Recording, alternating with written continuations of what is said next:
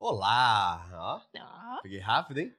Você está no Critique Podcast, o que as empresas não mostram, a gente mostra. E hoje eu tenho uma co-host especial, uma convidada especial que já vou falar para vocês. É, estávamos comentando aqui antes de começar o programa que as duas começaram onde eu imaginava que eu começaria minha carreira. É, uma foi pro ramo da, da influência e hoje é cofundadora, funda, é, proprietária e cofundadora de empresas. E também temos aqui a minha co-host, que eu vou apresentar primeiro para vocês, que é a Evelyn, que começou a carreira aí com a parte bancária, fez uma carreira extensa na parte administrativa, depois decidiu empreender na parte de influência, né? De, é, virou podcaster e agora com eventos, fazendo do audiovisual também um negócio. é isso mesmo. Estou muito feliz, quero agradecer, né? Cami, amiga, super obrigada, né, por me dar, eh, trazer essa oportunidade até mim. Super obrigada, né? Eu tô me sentindo em casa aqui. Imagina. é, Daqui a pouco eu vou colocar os pés em cima aqui da mesa e, e vou falar pra pedir uma cerveja, que eu nem tomo, hein? indicada pela Cami tem fichas extras com, com a gente aqui. Ó, que moral. É, e para receber, é, junto com a, com a com minha co-host, iremos receber a, Sara, Sara Fonseca, né? Olá, tudo bem? É um prazer estar aqui falar de empreendedorismo. Amo falar. Estou em casa também. Vou botar o pé na mesa também. Sara começou com as Big Four ali, começou com KPMG, depois Ernest Young, e aí migra pro ramo também da influência, e depois agora é cofundadora da, da Skincare. Nome muito bom, assim, é, primeira coisa, é, parece aqueles nomes que fala, nossa, por que não pensaram nisso antes, né? Hã? Parou? Aqui, o microfone parou, a gente faz ao vivo. Então a gente começa a conversar aqui um pouco mais. Enquanto isso, o Lucão vai fazer as honras de arrumar o nossa, nosso audiovisual. É É. isso. O meu tá funcionando, né? O Tá? meu tá? Tá, tá tranquilo. Aí deixa eu aproveitar e falar então um pouquinho da Sara, porque eu acompanho a Sara já faz alguns anos, né? A gente tá até dizendo aqui que algumas coisas que me conectam muito com a Sara, primeiro, né, porque nós temos um relacionamento interracial e ela também tem essa questão do skincare, porque para nós, mulheres pretas, é algo que muitas vezes foram esquecidos, nos foram negados, né, na Uhum. real, é, tratar da beleza, né, como se, como se isso não como se fosse uma coisa estranha, né? Então a Sara, eu acompanho ela justamente por conta disso. Eu gosto muito do posicionamento que ela tem, né? E eu tô muito feliz de estar aqui, né? Primeiro por ter essa troca aqui contigo, mas também por estar aqui conversando com, com a Sara, que é uma pessoa que eu acompanho há muitos anos e tô super feliz de estar aqui, sabe? E, e é interessante porque, assim, acho que primeiro é, eu fiquei é, feliz né, com a coincidência, né? Que essa semana a gente tinha uma semana é, inteira de mulheres negras muito fortes, né? Então a Rachel, que vai vir, na, na verdade, segunda-feira que vem. Ó, Então, se vocês aí é, queriam acompanhar a Rachel nessa terça-feira e não puderam ver, na segunda que vem ela vem para um, um papo muito brabo. que legal. É, e, e é interessante, né? Porque eu acho que até um- algum tempo atrás, eu tive, eu sempre falei aqui, eu tive o privilégio de começar minha carreira, né? E acho que vocês também, em empresas que são. São muito fortes em seus segmentos, então já trabalham a diversidade há muito mais tempo. Então, minha primeira chefe, por exemplo, foi uma mulher negra Olha, é, na. P&G. E depois trabalhei com o Cami, trabalhei com várias pessoas, assim, que... As discussões que, você- que a gente começou a ver na- mais no Brasil tomando eram muito discussões que, para quem trabalhava já em P&G, banco e auditoria em 2010, etc., já achava mais normal. Porque já tinha uma cultura muito mais clara, né? De discutir o tema abertamente, de falar sobre vou isso. dizer que no meu caso, Não? não? viu? Eu ainda continuei até o ano passado, eu trabalhava numa instituição. ah, Mentira. Até o, o janeiro desse ano eu trabalhava numa instituição financeira e eu era a única mulher preta. Assumidamente preta, né? Porque tem muitas pessoas que acabam meio que é, tentando se encaixar num padrão ali, né? Então eu era a mulher ali, a única, assumidamente preta, numa posição de destaque. Então, eu nunca tive um chefe preto, um homem, mulher, muito menos, né? Então, eu fico feliz de você ter sua primeira chefe, Ah, sim. ó. Que sim. chique, que privilégio, hein? Você realmente é uma pessoa de privilégio. Em breve, quem sabe ela não seja minha chefe novamente. Ah, Hum. spoilers. Spoilers. É, Mas vamos começar com o começo de carreira, porque assim, obviamente é onde você se encontra hoje, agora voltamos com o som. Tudo certo com o som? Tudo certo com o som? Olá, voltamos com som. Boa. Tudo certo. É, você, você fez administração de empresas, né? Lá em Niterói. Isso. É, Você já imaginava essa vida mais de auditoria ou a auditoria no começo foi uma surpresa pra você? Foi totalmente uma surpresa. Eu lembro que eu entrei na Repsol, eu era estudante de administração na UF. E eu era apaixonada pelo que eu fazia. Eu tratava de orçamento na empresa, tipo, eu era muito novinha, tinha 18 anos Uhum. e mexia com alguns bilhões. É, tinha, tinha muita responsabilidade. E eu lembro que eu só tive, só saí da Repsol porque tem aquela coisa de abrir uma vaga pela sede lá de outro país, Uhum. etc. E não consegui isso. E surgiu a oportunidade de trabalhar na KPMG, é, na KPMG, porque uma pessoa trabalhava lá e me chamou e viu que eu tinha potencial e etc. E acabei caindo na auditoria, tipo, que eu De estou fazendo aqui. É. Mas gostei, achei muito interessante o trabalho como auditor. Gostei também de trabalhar com impostos, que eu trabalhei com impostos, né? Achei diferente. Mas se eu tivesse que escolher assim, eu acho que eu gostava mais de trabalhar com orçamento, RH. Uhum. É, tudo tem prós e contras, né? Porque assim, é, eu até tava olhando o LinkedIn, né? os- as descrições ali das, é, do início da carreira de vocês.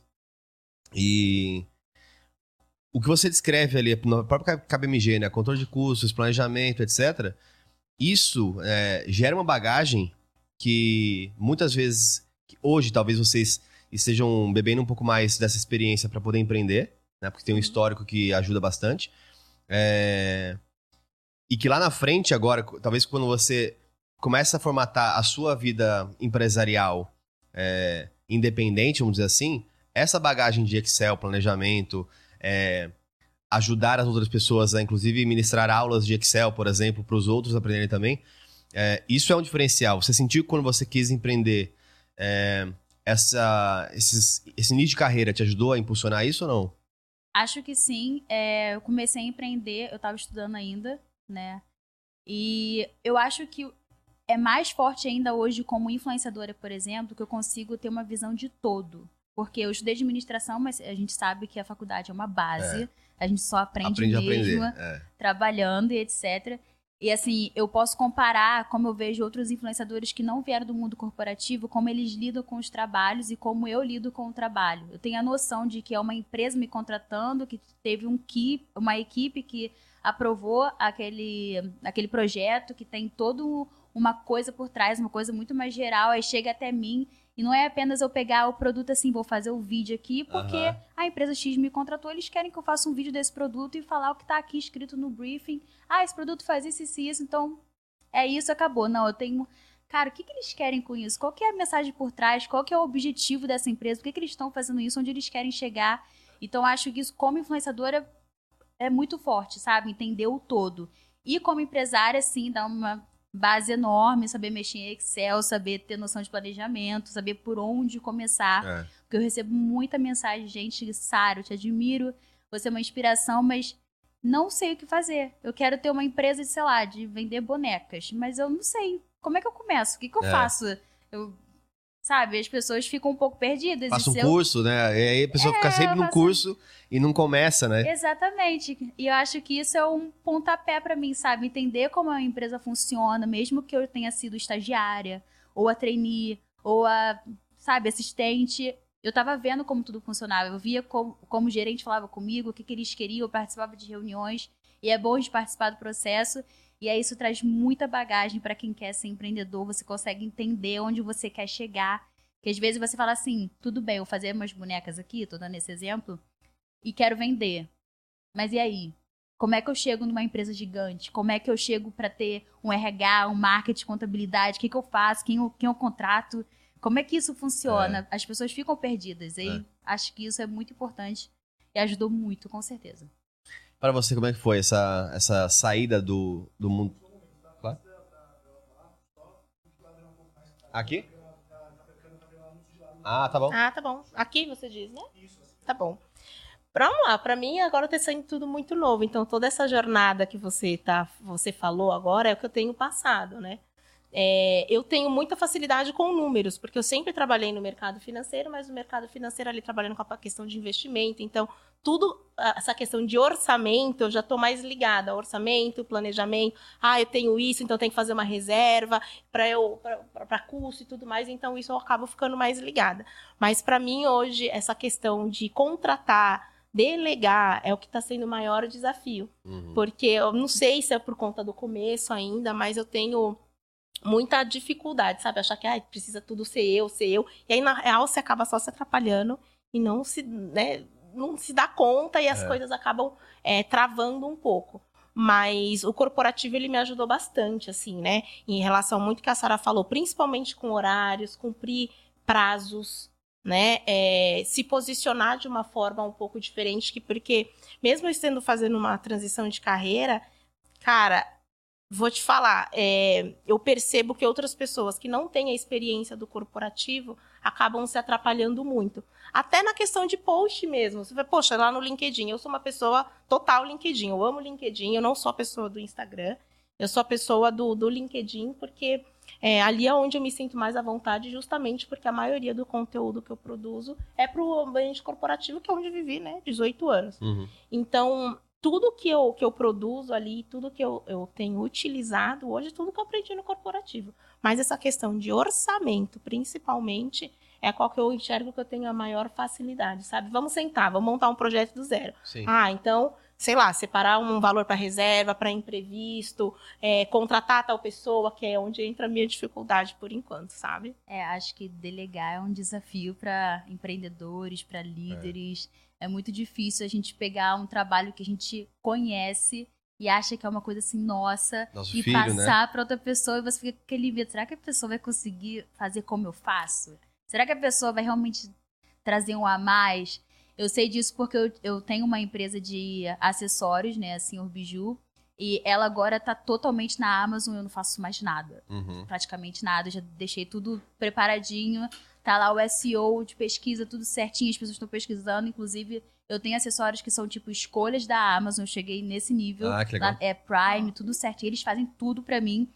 Só que pra eu chegar a isso, foi tipo pegar um filho, como se fosse pegar um filho da outra pessoa. Ai, meu E eu fiquei meses relutando. Ai, meu Deus do céu, eu tenho que passar isso pra outra pessoa, porque eu não tava conseguindo, era muita coisa pra eu fazer.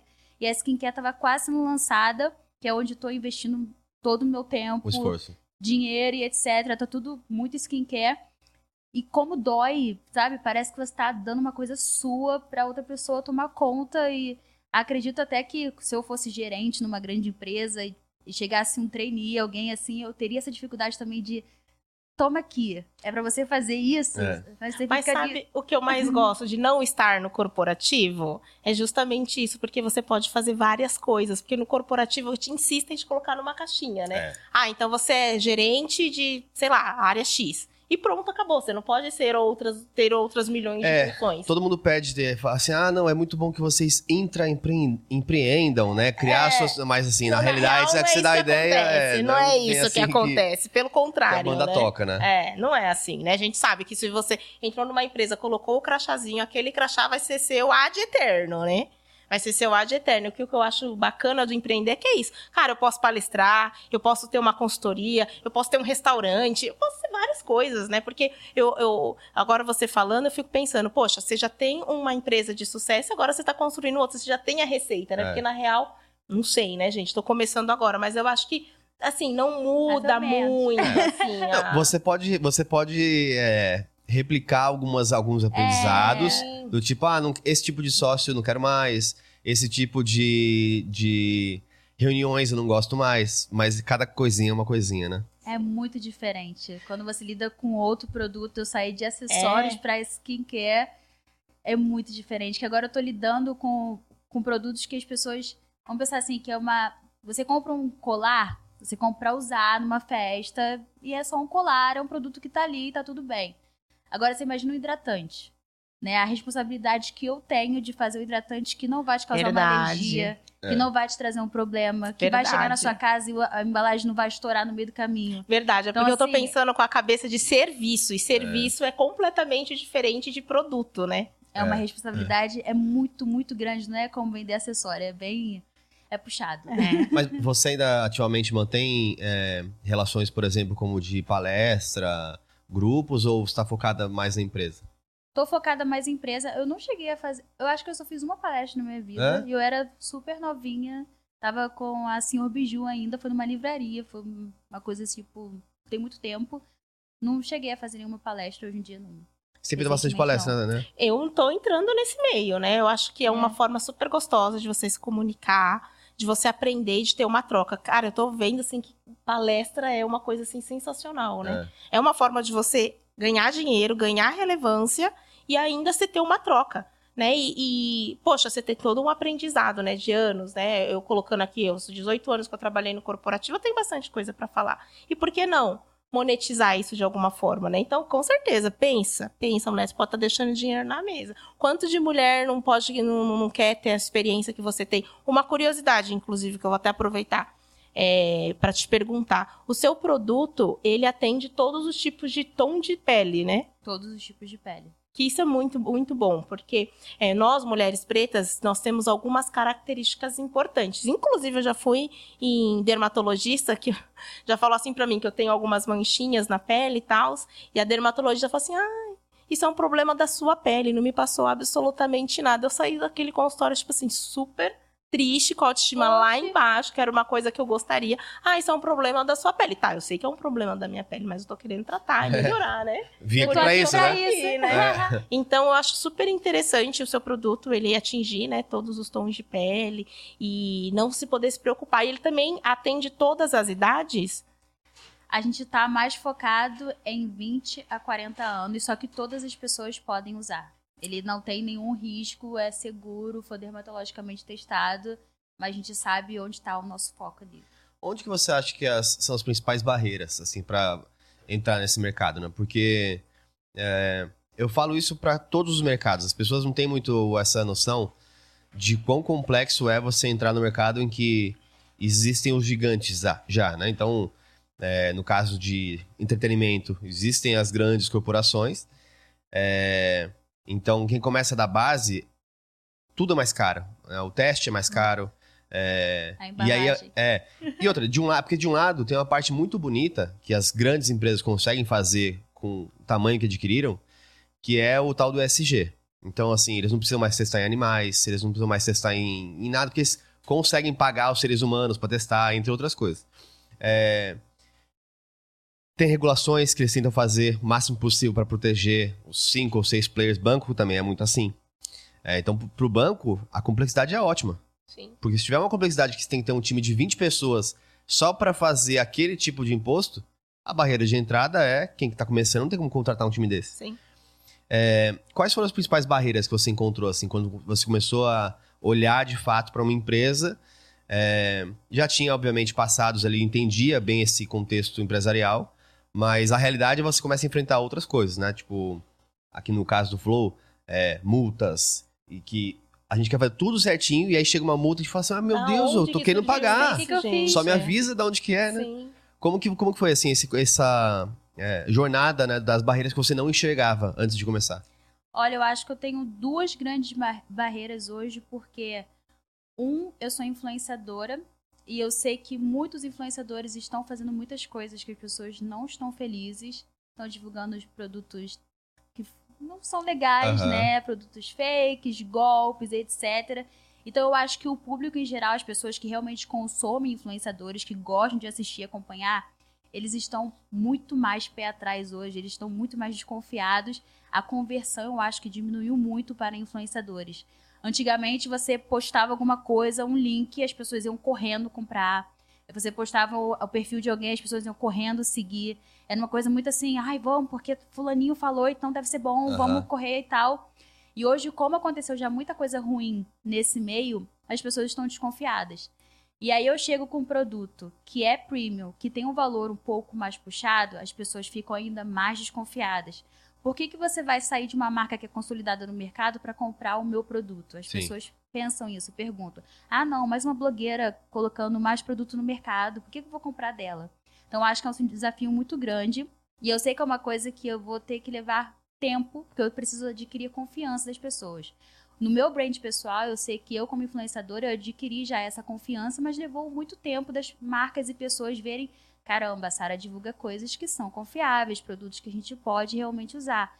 Meu brand pessoal está feito. Agora eu tenho que fazer isso com a marca. E a marca só tem quase quatro meses. Uhum. É pouquíssimo tempo para as pessoas confiarem assim tão rápido pelo preço que é, porque o kit que a gente vende ele é 500 reais. Não é a realidade todo brasileiro, não é todo Sim. mundo que pode comprar. E aí a pessoa tem que pensar muito se ela vai comprar. Tem aquela questão de, ah, mas ela é blogueira será que eu vou investir? Porque, é, Ela espera algum amigo comprar pra ver. É. Compra pra ver se é bom e avisa. né? E aí a gente tá lidando, a gente tá focando muito na prova social. A gente fala, não é o influenciador que vai fazer as pessoas comprarem. É o amigo da pessoa É. que usou uma vez, vai falar, meu Deus, isso aqui é muito bom. Aí a pessoa vai comprar. A tia, a vizinha. Então a gente tá muito focado nisso. As pessoas têm que usar pra verem que é bom. Nossa, E aí, se 10 pessoas usarem, contarem pra mais um amigo, 20 pessoas estão usando, e aí vai criando esse ciclo. Porque eu tenho certeza que meu produto é bom porque eu fiz de tudo para ele ser bom. Então eu tenho que ir com tudo na prova social. Só que o problema é que a prova social leva tempo, É. né? Não é em um mês que eu vou vender tudo, uau, todo mundo gostando. Não, não vai ser assim. Eu não fiz pra isso. E até Então- se fizer isso também é um, é um grande risco, né? Porque vira aquele lançamento que é ótimo e de repente. hum, não tem a Exatamente. recompra, né? é. E até o que eu queria perguntar também pra você, por que você decidiu não licenciar? Porque muitas é, influenciadoras a gente vê que licencia, né? É ah, eu vou, sei lá, lançar um batom com uma marca X, com, com colaboração, né? É, E eu também, outra coisa, que eu sei que o produto de skincare, a validade dele também é muito superior do que as outras. Então, quando você escolheu esse produto, você escolheu ele por quê? Justamente porque tem um período maior para você vender, lançamento, não sei, porque, tipo, roupa, né? Roupa tem lá os lançamentos, acabou a nova É. coleção, acabou a nova coleção. Agora, um produto de skincare, a validade dele, o período dele já é maior, não é isso? Então, eu vi uma dor no mercado, mas tive muita demanda de pessoas perguntando, Sara, o que você faz na pele? Por que, que a sua pele é tão bem Legal. cuidada? E etc. Então eu vi que tinham pessoas querendo saber. Mas a questão de, se a gente for muito sincero, temos muitas marcas de skincare hoje. Muitas. E as pessoas ficam um pouco perdidas. O que, Uhum. que eu vou usar? Qual que, é- qual que é a ordem? Qual marca que eu uso pra isso? O que, que eu faço? Tem que ir na dermatologista, eu quero cuidar da minha pele, mas eu tô perdida.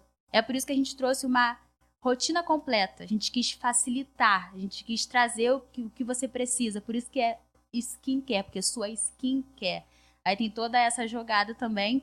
E eu tive muitas propostas de marcas falando, Sara, vamos fazer sua linha, vamos fazer sua linha de cabelo, vamos fazer sua linha de pele, fazer sua linha de maquiagem, linha de não sei o quê. Só que eu sou empreendedora. Mas como não cair na tentação, gente? Não. Porque assim, é uma grana, né? Vamos pensar, beleza, é empreendedora, né? Mas, cara, é uma tentação, né? Então, mas. Sim, mas eu gosto da coisa, eu Não, gosto perfeito. E ela já começou falando que ela não, É. ela não largava nem pro estagiário ali um, um É. trabalho. Imagina se vai dar uma marca pra outra pessoa. Não tem como. Aí eu vi que chegava e-mail, chegava direct, a galera querendo saber o que, que você usa na pele, o que você. E as marcas lá, não, vamos fazer a sua linha. Eu falei, gente, olha a oportunidade aí, tá acontecendo alguma coisa. Né? E aí por isso que eu quis fazer com o meu namorado, que tem o conhecimento de supply chain. O cara Ah, é meu namorado, mas ele é fera nisso. Tanto que negociação, ele que é o cara. Aham. Tipo, eu sou a, a pessoa do marketing. Negociação com o fornecedor, ele falava, fala isso, que eles vão dizer isso. Eu ficava assim. E ele só fala inglês comigo, né? Então era eu Aham. ouvindo inglês e falando em português. Era uma loucura fazer negociação. Mas enfim, eu fui por isso. Foi totalmente a oportunidade apareceu. Eu vi a dor da questão de ter muita coisa. Eu mesma, num passo de skincare, seis produtos, vamos imaginar. Eu tinha um de cada marca Sim. não tinha uma marca que eu era fiel à linha completa, à rotina completa que eu usava o dia inteiro. E aí eu quis trazer isso, eu quis facilitar o processo. É, e tem uma outra coisa também que eu sempre falo, né? Que a gente tem bastante influenciador, criadores dentro do, do Flow como um todo, né? Hoje, acho que, sei lá, sei lá, deve ter umas 30, uns 30 influenciadores já. Se for somar Flow, Flow News, Flow Games, é, o Estúdios Flow, o Vênus, Ciência, tem um monte. Então, vários ainda vão passar por esse momento de discutir se cria uma empresa para si ou se deixa alguém, alguém tocar. Sempre que a pessoa tem um tiro um pouco melhorzinho assim pro comercial, eu tento é, incentivar que a pessoa crie algo mais sustentável. Porque tem um lado bom e ruim dessa primeira associação de ah, faça por mim, que é quem cuida do produto. É. Porque e o, o criador também vive isso às vezes como um produto que ele sim. é. Porque enquanto você tá numa prateleira de uma agência, de alguém, no dia que você não performar mais para aquela prateleira, você está fora da prateleira. Sim. Agora, se quando você tem algo que é seu, e, e é natural isso, porque as empresas passam por momentos, é, quando aquele produto tá bom, você identifica, mexe, muda ele e segue a vida.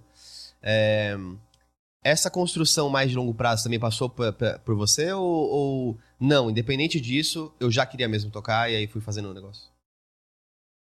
Olha, Essa- esse medo, digo assim, de, de em algum momento ficar numa prateleira, ah, tô fora da prateleira mais, num, é, a minha influência talvez não faça tanto sentido mais, mas eu mantive algo que vai estar além. eu penso pouco porque as coisas estão mudando muito. Agora mesmo já lançaram outra rede social, por exemplo. Então eu sou uma pessoa que gosta de pensar a longo prazo. Eu tenho alguns planos já traçados para tipo assim 10 anos. Entendeu? Eu sou a pessoa que já pensa, tá bom, isso aqui não der certo, pelo menos eu tenho isso.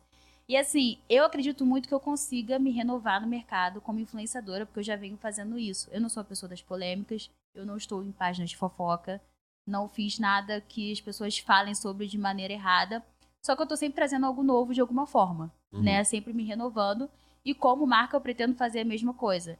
Então eu não tenho esse medo de ficar na prateleira, de ficar esquecida, porque todos os anos eu sempre trouxe alguma coisa nova, sempre dei um jeito de fazer isso. E aí eu não tenho medo se o Instagram acabar, não tenho medo que, sei lá, venha uma ma- super marca de skincare aí combater comigo. Não tenho medo, eu vou dar meu jeito de continuar me renovando. Então, É, então, é porque você ainda tem essa questão da.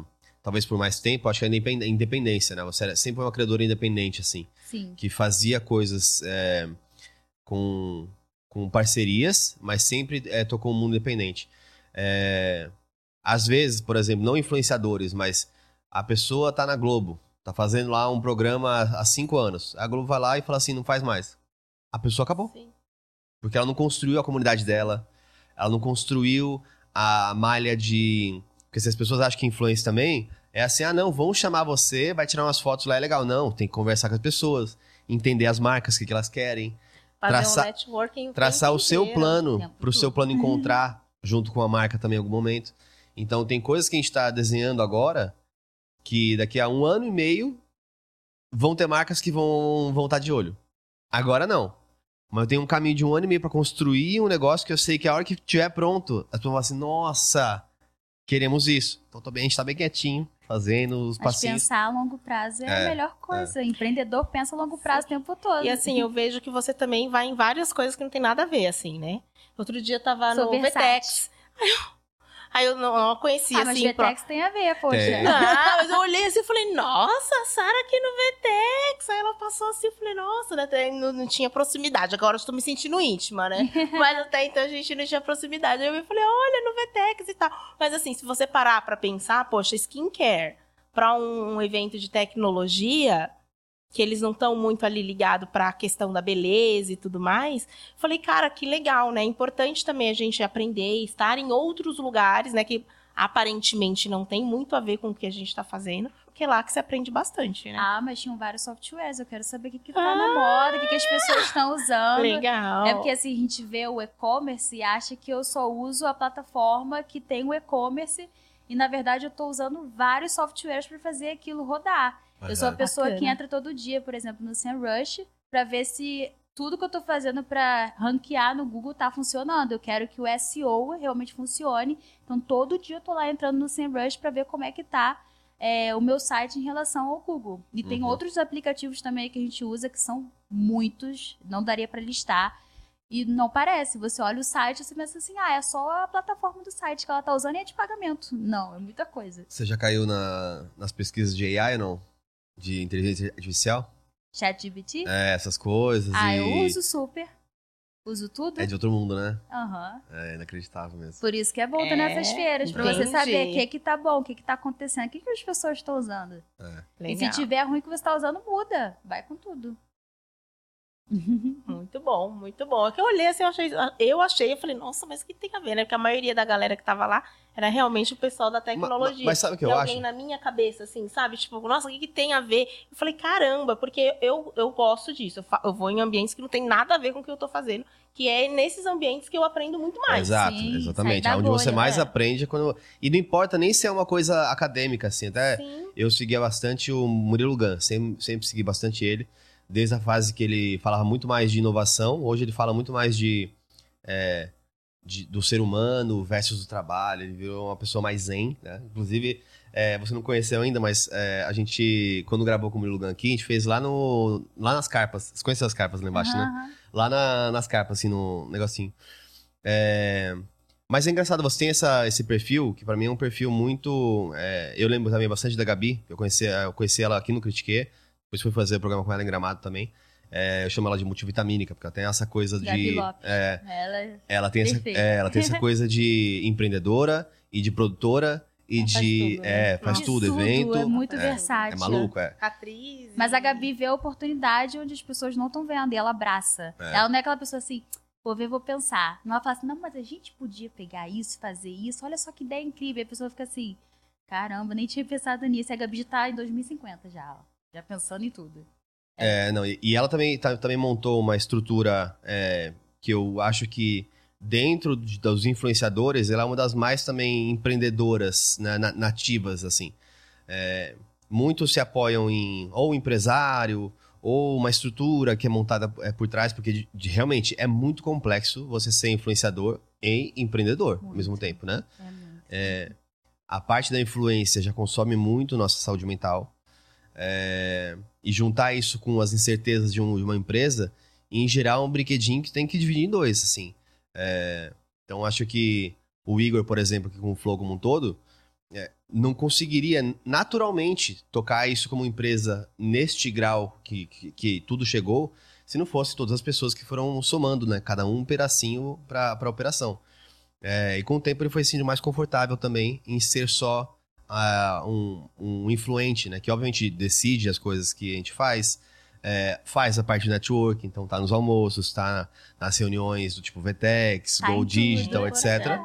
Porque aí que é onde estão as pessoas, né? Sim. E, e tem uma- um segundo ponto que muita gente não entende, é que por mais que eles conheçam as marcas, que muitas vezes os influenciadores estão participando, etc., os marqueteiros e a liderança das grandes marcas, nem a maioria tá fora da bolha da internet. Não sabe o que é o Twitter, É um não sabe o que é o corporativo, YouTube. né? YouTube, não. Ele volta Sim. pra casa e ele vê outra coisa, no máximo Netflix. É, então, quem tá fora desses eventos, onde eles conseguem conectar, fala assim, pô, mas por que eu não chego? Ah, não chega porque ninguém vê você. Ninguém que toma a decisão. Você pode ter um público enorme, mas seu público, a menos que você vai vender algo diretamente pra eles, você não vai conseguir chegar em uma marca que um evento fala assim, nossa, sério? Você faz tudo isso? Nossa, que legal a sua carreira. É, teve algum momento marcante ou teve pessoas é, importantes no seu processo de, de- da influência para o empreendedorismo, assim, que falaram assim, ah, essa pessoa me ajudou muito, ou esse caminho que eu fui, aquele dia que fui naquele evento mudou um pouco minha vida. Como que foi essa construção para você? Olha, na verdade, eu tenho pessoas que não são do empreendedorismo que me ajudaram muito. É, meu namorado até fala que eu tenho uma facilidade incrível de fazer as pessoas se aproximarem sem o esforço. Uhum. Né? Porque tem muito coach que vem de ah, networking é você falar com tal pessoa e mostrar tudo que você tem, o seu talento, e fazer aquela pessoa virar sua amiga e aí trocar. Eu já não, não sou assim. Eu acho que eu posso conhecer pessoas sem pretensão e parece que tem uma sortezinha comigo de que eu conheço a pessoa certa. Aham. Entendeu? E isso acontece muito sem querer. E por toda a minha vida foi assim. Eu tenho um exemplo, por exemplo, quando não era influenciadora, pessoa anônima total, eu me tornei amiga de um MC, que é o MC Maneirinho. E ele, por ele, por ele gostar da minha amizade, me apresentou diversas pessoas que foram muito importantes pra minha caminhada. E foi uma coisa que aconteceu natural. Eu não pensei assim, vou virar amiga desse MC É. porque ele vai me apresentar. Não aconteceu. E juro pra você, na minha vida toda foi assim. E ele fala, Sara, eu não sei o que que você faz, que sempre aparece alguém do nada e te ajuda com isso. Eu acho que pra mim isso é networking, acho que isso, sei Eu- lá, eu talvez seja uma tenho- coisa que brilha em você, que acontece. Eu- mas sempre foi é, assim. Eu, eu tenho uma. um- um- uma opinião sobre isso. É, que eu vejo muito isso no Igor também. O Igor, várias vezes, quando converso com ele, fala assim: Cara, mas eu não, não entendo, assim, às vezes na minha vida aparecem as pessoas tal. É porque. E é, acho que vocês vão, vão identificar. No mundo hoje da influência, é, existe muita gente, ou que ouviu muito coach, de é, vai por esse caminho, etc. E aí, acaba achando que as- os relacionamentos, eles são construídos com base em interesse. E não só com base em, pô, gostei da pessoa, que interessante, né? genuíno. O Igor é um cara super genuíno. Então, assim, acho que isso atraiu que as pessoas cheguem, primeiro ponto, e que as pessoas fiquem, é o segundo ponto. Sim. É, e no mundo da influência tem muita gente que você vê assim que não tá nem aí pra você, mas vem, fala bonito, fala um monte de coisa tal. E aí, tipo, virou as costas. A pessoa saiu, ela só quis fazer de fato o network. Essas pessoas E é a pior coisa do mundo. É ruim, não é? É muito ruim que a gente sabe que a pessoa tá falando com você, esperando alguma coisa, e aí eu não consigo, eu fico travada, eu não consigo ficar perto da pessoa, acontece alguma coisa. Agora, se é a pessoa que tá, tipo, sem pretensão nenhuma, só tá ali, tá curtindo o momento, às vezes só tomando um drink, sem falar de trabalho, sem falar de nada, é essa pessoa que eu viro amiga super. É isso. Igual a Gabi, conheci, tipo, na, no reality da Anitta, totalmente pretencioso. Eu nem, eu jurava, eu nem sabia a carreira da Gabi, o que era. Eu também não conhecia, até ela, até ela sentar na mesa do Cristiano. Ela só foi conhecia. muito legal, muito É. simpática comigo. Eu amei a Gabi de primeira. E só depois que eu soube a história dela, conversando com ela, falei, cara, que pessoa incrível. ela E a Gabi é mais uma mesmo. pessoa que também já me ajudou muito na vida. E é isso, aconteceu, é natural, assim. Eu acho que assim é muito mais gostoso, né? É melhor e ajuda muito mais. Sim. E quando você foi para esse mundo da, da influência, né? Que você tava lá no corporativo, naquele ambiente que a gente sabe que é meio quadradinho. Você senta, 9 horas você bate ponta, você trabalha, trabalha, tem as suas entregas, de 16 horas você vai embora. 18 horas, né? Você vai embora. É, quando você virou, o que, que aconteceu que deu essa virada de chave? Você falou, cara, não dá pra mim mais esse, esse, esse ambiente. É, foi a rotina, Teve, a teve sua rotina mudou? coisa? É, na Ou- verdade, eu saí do meu último emprego na Ernest Young por causa da Senhor Biju. Eu não era influenciadora ainda, eu continuava anônima. Só que eu não tava dando conta, porque lá eu fazia muita hora extra, trabalhava demais. E tinha a questão da Senhor Biju, e eu fazia os acessórios, eu fazia os colares, as Ah. pulseiras, tudo direitinho. E aí chegou um momento que eu falei, cara, eu não tô dormindo, tem alguma coisa errada, não, não dá, minha saúde mental tava tipo assim, eu tava muito estressada. E aí eu decidi pedir demissão de um dia pro outro. Hum. Eu juro, eu não fiz aviso prévio, não fiquei 30 dias. Acordou, falou, é hoje. Eu falei, amanhã eu vou pedir demissão. Eu tava no trabalho, eu tava no computador, eu falei, não aguento mais. Amanhã eu vou pedir demissão. E não foi pelo trabalho, eu gostava. Só que eu queria muito ser empreendedora. Uhum. E assim, assim, o Biju não tava me dando super dinheiro nem nada, era um valor bem assim, baixinho, só que eu queria muito ser empreendedora. E aí eu falei pra todo mundo, gente, eu vou embora amanhã. Aí todo mundo ficou assim, que isso, Sara? Você tá brincando? Todo mundo achou que era piada, Aham. porque eu não dei nenhum, tipo, eu não reclamei da empresa antes, eu não dei nenhum indício de que eu ia embora, sabe? Eu decidi do nada. Aí no dia seguinte eu falei, estou indo embora, vou deixar tudo organizadinho pra vocês, vou mandar os e-mails que precisa. Mas tchau. Beijo. É muita coragem, adeus. né? Aliás, assim, não, acho que não é, co- não é nem tanto coragem, né? Eu também tomei recente um passo, assim, bem grande, né? Assumi aí uma, um escritório, então agora eu estou mais formalizada, eu tô me achando, né? Por conta disso, mas foi um passo de muita Tem coragem, né? e aí as pessoas até me perguntam, nossa, Evelyn, você não tem medo, né? Porque sair do... Porque, na real, o, o corporativo, ele... Você pode ser mandado embora também a qualquer momento, né? É, na um- real... Mas segurança. Não, eu É. vou te falar, eu, eu achava que era seguro até eu ser mandada embora sem nenhuma. Nem, Motivo nenhum maior. motivo assim maior, né? Então, hoje eu consigo enxergar que o, que o corporativo ele é que nem um empreender real mesmo, porque a qualquer momento você pode ser desligado. Seja por um corte X que a empresa não, não quer É. mais, enfim. É, então hoje eu não, eu não tenho mais tanto medo, assim, sabe? De mudar de carreira, falar que eu faço outra coisa. Porque eu tenho hoje essa segurança. Mas você também, não sei, né? Nesse momento de um dia pro outro, você fala, cara, eu vou sair. Mesmo não tendo essa segurança financeira, né? É difícil.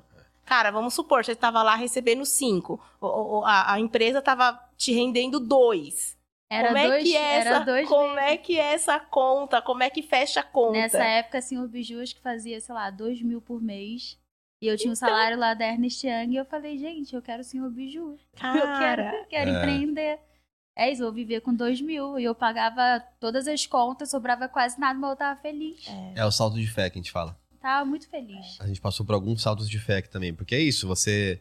é, como é- tem essa força. Por isso que é- tem que ter também. Tem. Né? Porque assim, se você tá pensando, tá com dúvida, muitas dúvidas, é, se você não tiver uma energia muito forte de manter a bronca, A pior coisa que pode acontecer é você sair e depois de seis meses falar assim, putz, quero voltar. Porque aí a volta Nossa, A volta é voltar, triste. gente, você empreende. Depois É. você voltar pro corporativo. não volta mais. Meu mais. Deus É do céu, que tormento, já fiz isso. É Eu já tentei empreender essa quarta vez. E vai dar certo agora, que tá tudo certo, vai dar certo, já está dando. Mas eu já tentei empreender por, por quatro vezes. E aí eu falava, eu falava assim, até quando eu tava vindo pra cá, conversei com a minha amiga, eu falei, falei, cara, eu todas as vezes que eu falava, eu falava assim, se tudo der errado, eu empreendendo, eu volto.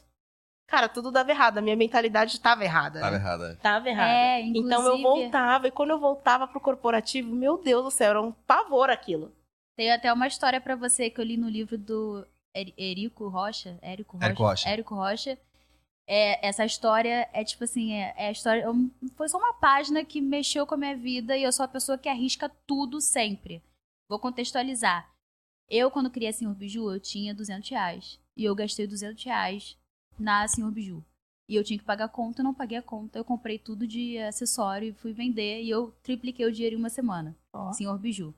Eu, quando saí da empresa, eu ganhava dois mil e era o que eu tinha pra pagar aluguel. Eu morava sozinha já e eu sabia que eu não ia sobrar dinheiro. Mesmo assim, eu arrisquei tudo mais uma vez.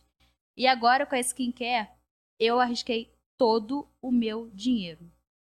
Todo. Estou falando Caramba. sério, foi 100% meu dinheiro que eu juntei como influenciadora. Meu namorado foi todo o dinheiro dele também, tô, tipo assim. E foi pesado. É, é. Pô, deve ser. assim, Você não tá abrindo uma, né, um- uma revenda de alguma coisa. É e é uma você operação quem faz a logística. formulação? Não, Tem um laboratório. Foi todo o dinheiro. Aham. E aí eu sempre tive essa mentalidade que eu li nesse livro e que pra mim é a mentalidade da vida. Ele conta a história de um exército que o general tá indo pra guerra com seu exército. E aí pra chegar no, loca- no local onde vai ter a guerra, tem uma ponte, né? E eles precisam atravessar essa ponte pra poder chegar no local.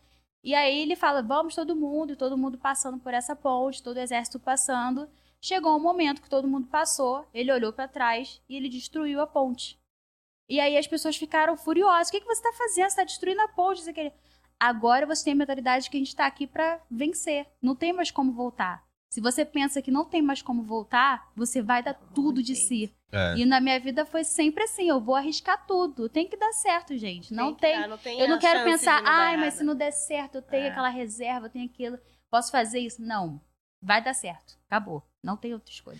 Isso é interessante mesmo, porque assim, a gente. é, até aqui tem um, um modelo que a gente tenta buscar para as coisas que viram maiores, né? Games era para ser um programa. E aí, games virou uma vertical, virou uma empresa. Então, tem vários programas dentro de games. É, e aí, tem ah, pessoas né, que são sócios dentro de games que tiveram que aportar o próprio dinheiro ali. É, para dar esse tom. Porque também, se a pessoa não, não investiu nada, é, na primeiro problema que deu, ih, gente, ó. É. Quer saber? Eu tentei, hein, mas. É, segue vocês aí, eu tô fora é porque é mais disso. fácil, né? Só É. voltar. Tem outra coisa pra fazer mesmo, então eu volto. Sim. Mas isso foi pra mim agora, né? Dessa vez eu falei, cara, é- foi uma decisão. Destrói eu a tomei uma ponte. decisão, cara. É isso. E eu também, sabe o que, que eu penso? É quando você descobre o que, que você realmente gosta de fazer. Isso faz todo sentido. Muda tudo. Eu entrei no mercado financeiro por cair. Eu literalmente caí no mercado financeiro e lá eu fiz a minha carreira. Mas eu nunca gostei do que eu estava fazendo. Eu nunca me preparei para estar ali. Como você falou que você fez administração e era uma coisa que você queria. Não, cara, eu nunca, eu nunca quis. Eu nunca me preparei para estar ali. E aí, quando né, nessas. Eu falei, cara, o que, que eu vou fazer? Eu não gosto de estar aqui. Aí fui começar a fazer uma coisa, trabalhei como bancária autônoma, até que você falou, eu, eu quando você tá por si só, é difícil você trabalhar sem ter uma bandeira atrás, né? E aí É. me apresentar como bancária autônoma, a galera falava, mano, o que, que é uma bancária autônoma? O que, que faz? Falei, cara, isso também pra mim não faz sentido, porque eu não gosto de trabalhar no mercado financeiro. O que, que eu tô vendendo produtos que não fazem sentido, sabe? E aí, agora que eu tomei a decisão, acho que o mais importante é você tomar uma decisão. A partir do momento que você toma a decisão, você explode a ponte, gata. E vai. Vai, é só ir. É, e Mas você que falou de legal. uma coisa que também é interessante, que eu, eu gosto muito de ler, eu leio muito livro, é sobre vestir a camisa, né? As pessoas conseguem ver em você se você acredita no que você faz. Sim. Porque, por exemplo, se eu tenho uma marca de skincare e eu vivo de maquiagem, quem vai acreditar que aquilo funciona? E, por exemplo, você pode ver que eu tô quase todos os dias sem maquiagem nos stories ou evento. Eu vou pra evento, eu fui pro São Paulo Fashion Week sem maquiagem e é isso. de boas porque eu confio Linda. no produto. Maravilhosa. E acho que isso transparece em você, não é uma coisa que você fala, sabe? É. Se você vende. Tem uma marca de roupa e você usa muito a sua marca, as pessoas ficam, caraca, ela gosta muito, deve ser muito bom aquilo. Aí.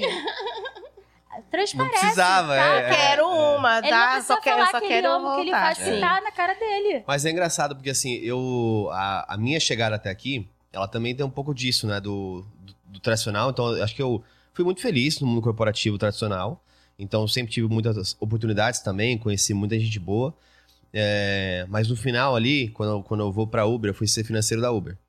É, o meu en- engajamento com a empresa beirou a zero.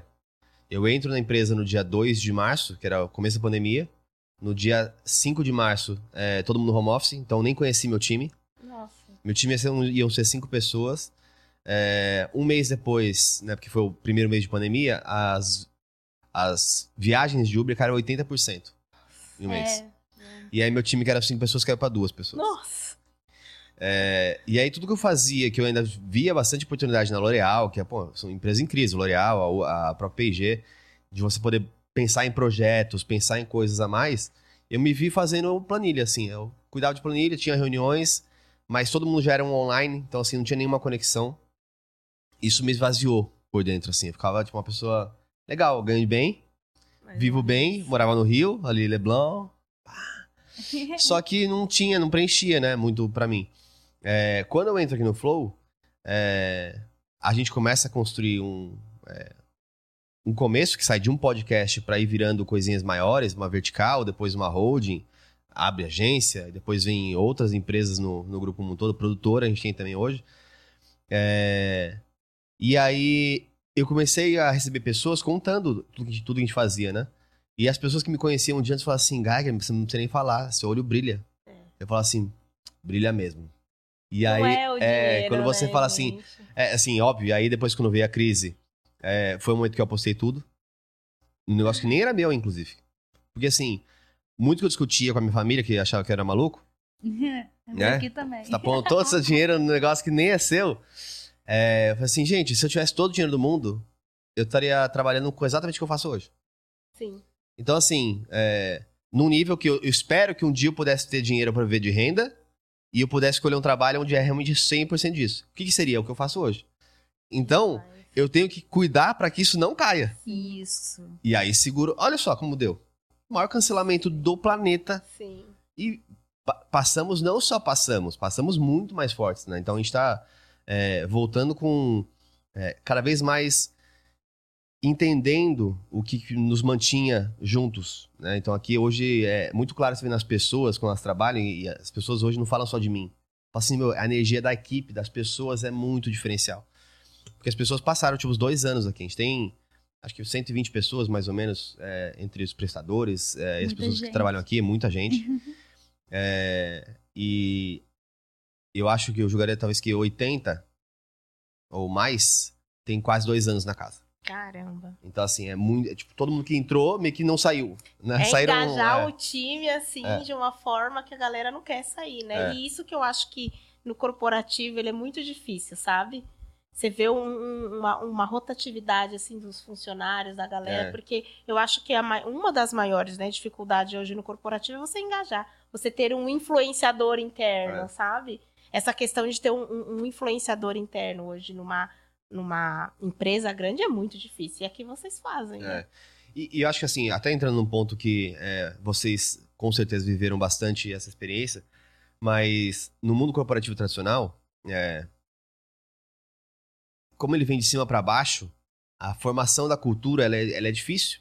Né? Então, se cria, por exemplo, as, é, os hubs ali de diversidade, o hub é, de várias. é, Só na sua época aí. Não, não. Na minha época não tinha hub de diversidade, não. Não, mas hoje em dia tem. Hoje em dia tem bastante. Graças Essas grandes Deus. todas têm, né? Não, Até vamos onde lá. eu trabalhei, zero. É, vamos É. lá. Assim, a- essa questão de diversidade nas empresas, elas estão nova, é né? muito É novo. assim, dois, três anos pra cá, né, Si? Dois, três anos pra cá que tem essa questão. Até a novo. Sibélia tá fazendo, né? Só um Sibélia, comentário. que é minha- PG. Desculpa, gente. Parabéns, PIG, que desde É. 2000, 2000 Ó. nunca já, já fazia tudo isso. é. Até a Sibeli, que é minha amiga que tá aqui, que tá nos acompanhando, a gente tava discutindo sobre isso. Ela tá fazendo uma pós, né, de diversidade e inclusão. Assim, a faculdade tem dois anos, amiga. Dois anos, assim, é super novo. Então, assim, eu no, no mundo corporativo, eu sempre fui a única pretinha, entendeu? Aham. Eu fui a única também. Eu lembro de só mais uma pessoa. Ó, né? Só pra vocês terem uma noção, assim, em 2007, quando eu entro na P&G, já tinha o pilar gay, é, Gable. Nossa. é Procter Gamble. E aí o Gable era, era uma comunidade, da, da comunidade que aí naquela época ainda era LGBT. E depois Sim. foi adicionando né, o, o resto da comunidade. Mas lá em 2007 já tinha. E era Caramba. global essa comunidade. Caramba. Então tinha representantes no Brasil, fora do Brasil. Então, Merece realmente- parabéns, Sim, então. merece parabéns mesmo, porque as empresas hoje elas estão se sentindo obrigadas, né? Por conta da planilha do ESG. Porque Aham. se não fosse o ESG, tem que investir grana assim pesada, né? Pra, Então, pra que doa no bolso para que as empresas consigam trazer diversidade para os times. E isso que eu ia falar, assim, a gente tem é, um, um movimento que foi feito que é natural e que bom que tem, que- é, tem que ser feito mesmo, mas muitas vezes a gente é, sente isso, até quando a gente começou a montar o, o Noir, né, que é um dos programas que a gente tem aqui na casa, é, o cuidado que a gente tem que ter ao longo do tempo de não deixar também a pauta de diversidade caricata, Sim, né? exato. Porque senão é, isso vira um, quase que um chaveirinho, não, tem que ser assim Sim. a pauta de diversidade. Quando nasce de dentro, é muito mais natural, porque as pessoas se unem naturalmente, começam a, criar eventos em que elas acreditam, etc. Não é vamos implantar um evento aqui para todo mundo agora ser diverso e feliz. Sim. E, gente, gente preta não sabe falar só sobre racismo, né? Esse Vamos é que eu parar com falar. isso. Esse é o ponto A gente falar. sabe falar de vários outros assuntos. A gente sabe e vive o racismo Isso é uma coisa que eu inteiro. brigo muito. Mas a gente sabe falar sobre outras diversas milhões de coisas. Então, para também de ficar achando que, ai, não, gente preta tem que falar sobre racismo. Não, vamos falar de outra coisa. Vamos falar sobre economia, vamos falar sobre Empreendedorismo. comunicação, empreendedorismo, né? Então, muito legal essa oportunidade que você está dando aqui pra gente, né, Sara? Porque mulher já é um pouco difícil, né? Já existe a questão da equidade, né? E mulheres pretas ocuparam hoje aqui, está aqui dividindo um ambiente como o Flow, cara, é Uhum. como critiquei, enfim, é, é- é muito. di- Quantos podcasts que você já viu assim, dividindo um- duas mulheres pretas? Pouquíssimos, sabe? É, não, então é, um- é- é muito E, bacana. e é isso que eu falo em geral, assim, é óbvio que você existe, né? Obviamente, uma, um, desejo de muitas empresas hoje, a Globo, acho que também quem comunica tem é, também tem que ter esse cuidado com, com a parte da diversidade, mas quando você pega os independentes, é, você vê que essa diversidade, ela, na relevância, some muito. Sim. Então, quantos youtubers negros você conhece? Quantos, é, quantos CEOs ou donos de empresa, é, ou é, mulheres ou homens, você conhece? Sim, Então, assim, que você começa a, ter, a entender que as barreiras são outras, sim. né? Então, é, é muito fácil, por exemplo, você vai, vai começar a criar conteúdo na internet hoje, é, já está num nível de profissionalização, Sim. que se a câmera não for boa, o áudio não for bom, você vai enfrentar mais perrengues para chegar lá. Dá para chegar, dá, mas mais Exato. perrengues. É, será que todo mundo tá tendo as mesmas oportunidades já também nesse nível? Sim, porque não é só questão é, da etnia, né? Mas também é questão social. Eu acho que Uhum. a questão social, ela pesa, assim, tem um peso terrível. Então, por exemplo, às vezes até o mundo corporativo mesmo. Ah, é, vou contratar a Evelyn. Cara, eu moro, sei lá, a empresa é no centro e a pessoa mora três horas de diferença. Cara, essa pessoa, ela realmente ela vai ter a mesma disponibilidade, a mesma disposição de uma pessoa que mora perto do trabalho. A pessoa já chega cansada. É. Meu, duas horas e meia de trânsito, gente. Você não chega com a mesma disposição. Né? Então, são vários desafios que, que as empresas hoje. Vamos pensar um pouquinho sobre isso. Beleza, vou te dar a oportunidade, mas não é só isso. Veja também a questão social. Quanto tempo você vai demorar para chegar? Realmente, esse trabalho ele precisa ser feito todos os dias na empresa? Uhum. Porque se você der uns dois, três dias para a pessoa trabalhar de home, cara, já ajuda, né? Porque ajuda. pegar dois, duas horas, duas horas e meia de trânsito, ninguém merece. É. Então essa questão social, ela também pesa, não só a questão da etnia, mas a questão social também, ela dói. No bolso, inclusive. É, e, e assim, obviamente tem casos e casos, né?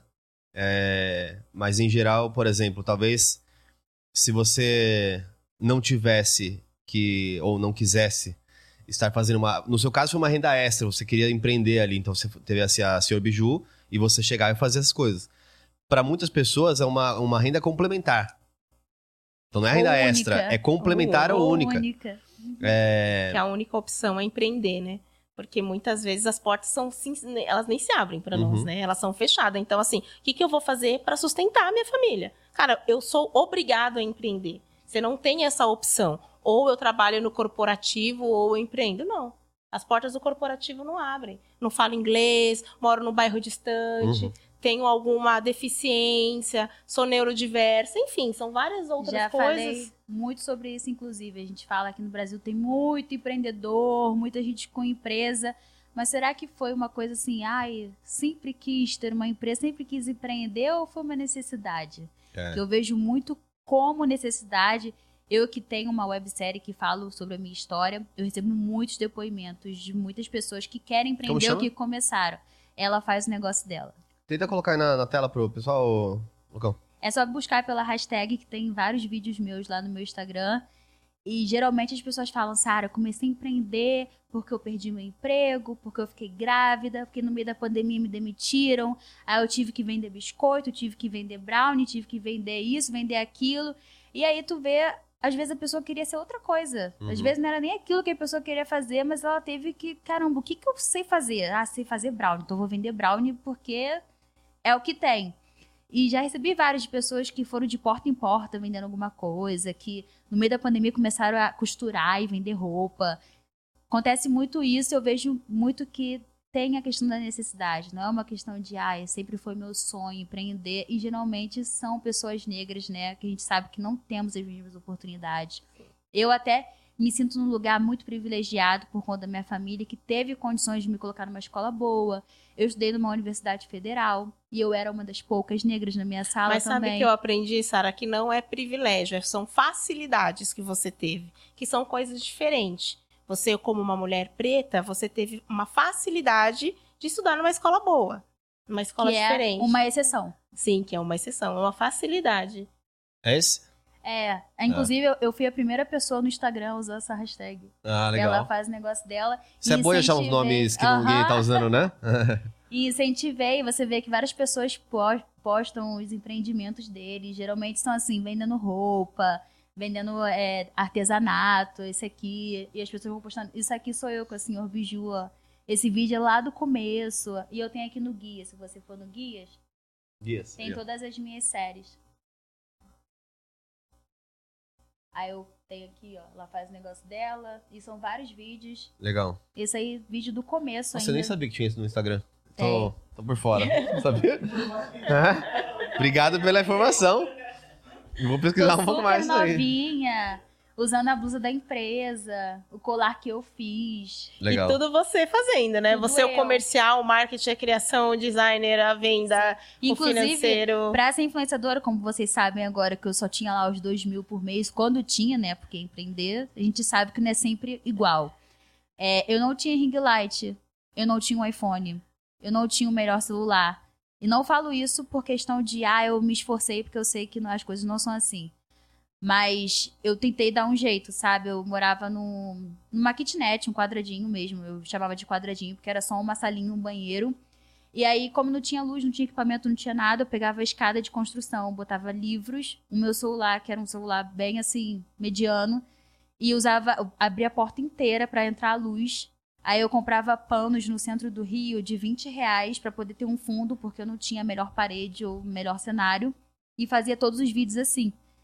E aí, só- eu gosto de contar essa história no estilo de eu tentei dar um jeito, mas ao mesmo tempo não gosto de incentivar aquela coisa de ai, eu fui atrás, eu que encontrei a minha oportunidade, porque não é assim, gente. É, se a é. pessoa não É. tem o conhecimento necessário, se a pessoa não tem pessoas em volta que te falam assim, poxa, por que você não faz isso? Por que você não faz assim?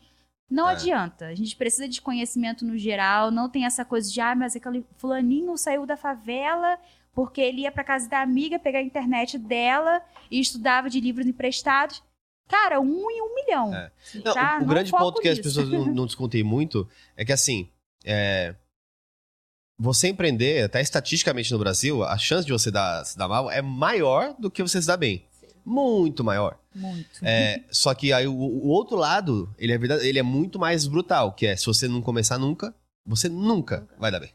Então não, é nem, nem- não tem nenhuma chance. É, e a maior parte das pessoas que, que hoje a gente vê com influência ou com uma empresa, só começaram uma coisa que, obviamente, tinha vários problemas e foi corrigindo os problemas.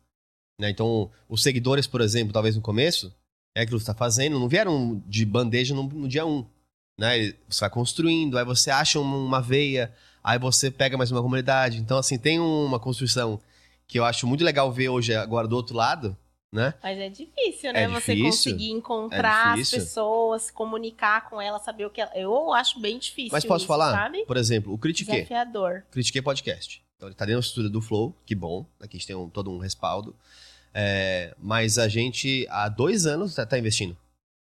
Então tem. Hoje, metade dos meses, a gente consegue pagar as contas, pagar a equipe, pagar tudo e fica no zero a zero. A outra metade, eu, Mário do sócio, a gente coloca dinheiro. É, mas cada vez que a gente vai evoluindo, então melhora um pouquinho a câmera, melhora um pouquinho a nossa equipe, é, melhora um pouquinho a visibilidade. Eu aprendi a fazer agora outras receitas. Porque esse espaço, por exemplo, tem uma, tá vocês vão ver ali. Vocês não, tá? Que estão em casa, mas elas estão vendo aqui. Tem um tampão preto ali, tá vendo? Um tampão preto? Aham. A gente coloca em cima dessa mesa. Aquele luminoso ali, que é o Critique, a gente customiza para empresas e aluga esse local. Que bacana. Então, Essa é a receita que faz eu não depender da audiência. Sim. E poder manter a minha conversa mais com quem eu quero conversar mesmo. Sim. Então, é aquilo, a gente foi achando. Mas é dois anos. E um dia, se a gente viralizar e aí explodir, aí vão falar assim, nossa, que sorte, tava lá no Flow. É, tá, é. Né? Vai, vai ser isso, vão, vão querer anular de alguma forma, né? é, é. Eu tenho um podcast com a minha amiga também. Genoma, né? Isso, é Gêmona. Gêmona. Gêmona. Gêmona, que a gente fala, que eu, que eu falo que ela é a primeira pessoa, a primeira mulher que trabalha, que eu encontrei no mundo corporativo, com as mesmas características que eu e ocupando o mesmo cargo que eu. Legal. Porque eu já, eu já encontrava mulheres pretas, mas é, ou elas usavam cabelo alisado, ou enfim, estavam em um cargo super- inferior ao meu, né? Então, eu, quando eu conheci, eu falei, nossa, mas você parece minha gêmea. Aí ficou G de gêmeas e Mona de Mona, de irmã, de Ah, parceira, legal. de brother. Então, por isso que é gêmona. Pô, pô, bom de nome aqui, gente. Aí, tá vendo? Aí a é gente aqui é gêmona. tudo. A gente é zero criativo, é Flow, Flow Games, Flow SA, Flow News, Flow. E, e, É. é.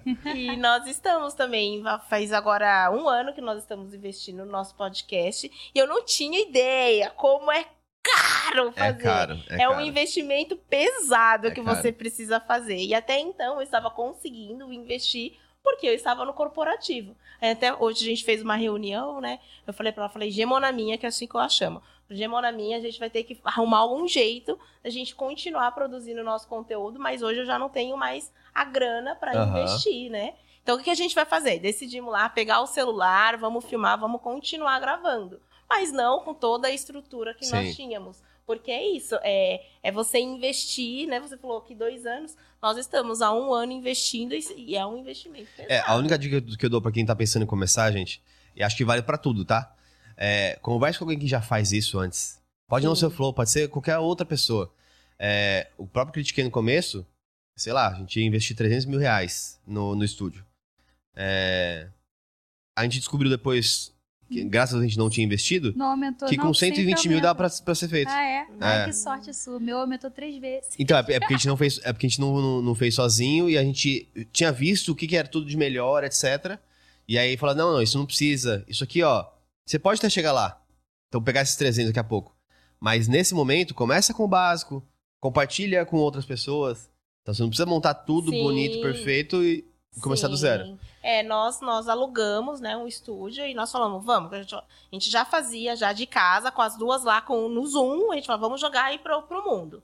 E o nosso, o nosso podcast, ele fala também sobre o mundo corporativo. Legal. Né? Então a gente traz pessoas relevantes do mercado do mundo corporativo para estar trocando ali com a gente e a gente também troca temas que no mundo corporativo dificilmente a gente consegue trocar, né? Então que você tem algum colega de confiança, né? Porque muitas vezes, né, tem colega ali que quer saber, mas para arrastar a Ah, é. perna, né? é. Tem Então essa é parte do difícil mundo você falar, corporativo. tipo, ah, eu tô querendo aquela vaga ali. Nossa, a pessoa não tava nem pensando naquela vaga, e só porque você falou, também a pessoa, não, tem esses rolês no Tem, mundo tem, corporativo, tem, tem. E Bom, é- em todos os mundos, né? No mundo É. de, de influência também Oi. tem. tem, né? O no que- o meu, que eu- então. Ah, então é é. difícil você conseguir uma confiança com uma pessoa pra você trocar essas ideias, É. né? Tipo, abertamente. Sem, sem falar, cara, será que eu posso realmente pensar, trocar uma ideia com a Sara que eu quero, sei lá, fazer a mesma coisa que ela? Será que ela vai me ajudar ou será que ela vai me atrapalhar? Ela vai puxar a minha, a minha, a minha perna, né? Porque Então, mas, ó, isso. Mas esse é um ponto. E aí, eu queria abrir um pouco passar para ouvir a perspectiva dela, sem farpa, sem é, falar nada de ninguém.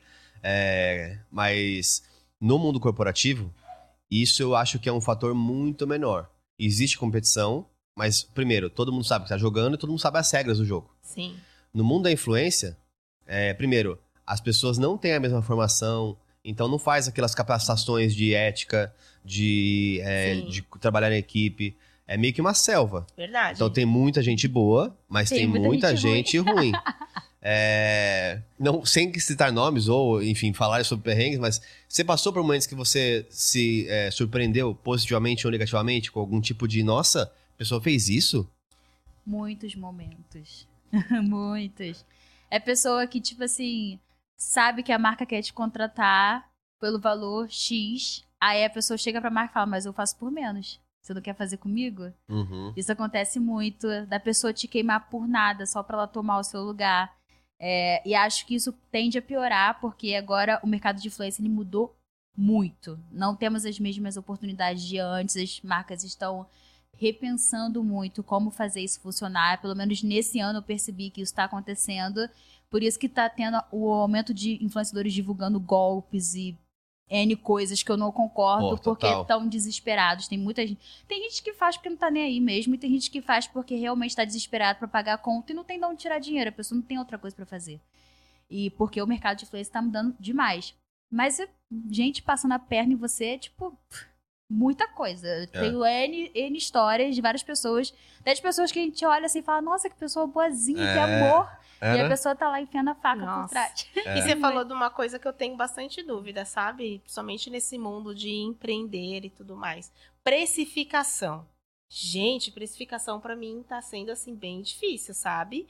Porque primeiro que eu observo que nesse é, é diferente do corporativo. No corporativo você sabe que tem um piso. Ah, sei lá. Aham. Vai ser gerente, você joga lá na internet vai te dar lá. Você vai ganhar 10 mil pra fazer isso, 12 pra ganhar, fazer aquilo e tal. Agora, nesse mercado de influência do empreendedorismo, ninguém diz É. quanto que custa. Então, eu, tô, eu tenho bastante dificuldade nessa questão de precificação. E até porque eu também já tô nesse rolê da galera falar, tipo, ah, a outra pessoa faz por tanto. Então vai também me passar a perna porque eu tô cobrando acima ou não, né? Ou até me contratam é, por conta do meu preço ser mais baixo. Então, como é que é para vocês essa questão de precificar? Então, acho que tem. Abro pra Sara comentar um pouquinho. É, minha visão, né? Tem duas coisas aí. Uma é a questão de quem, quem trabalha com influência, em muitos momentos, tem que esquecer a precificação e pensar no valor. Então, se ela sempre construir pensando em precificação, ela vai ficar refém à precificação. Se ela constrói valor, é aquilo, são relações muito mais de longo prazo, muito mais humanas que você vai ter e tal. É, eu acho que existe na questão do empreendedorismo ou do que a gente fala sobre é, a diversidade e pautas pretas, por exemplo, é, tem um fator que eu converso muito com o Paulo Cruz, né? O Paulo Cruz é que é nosso host aqui na casa.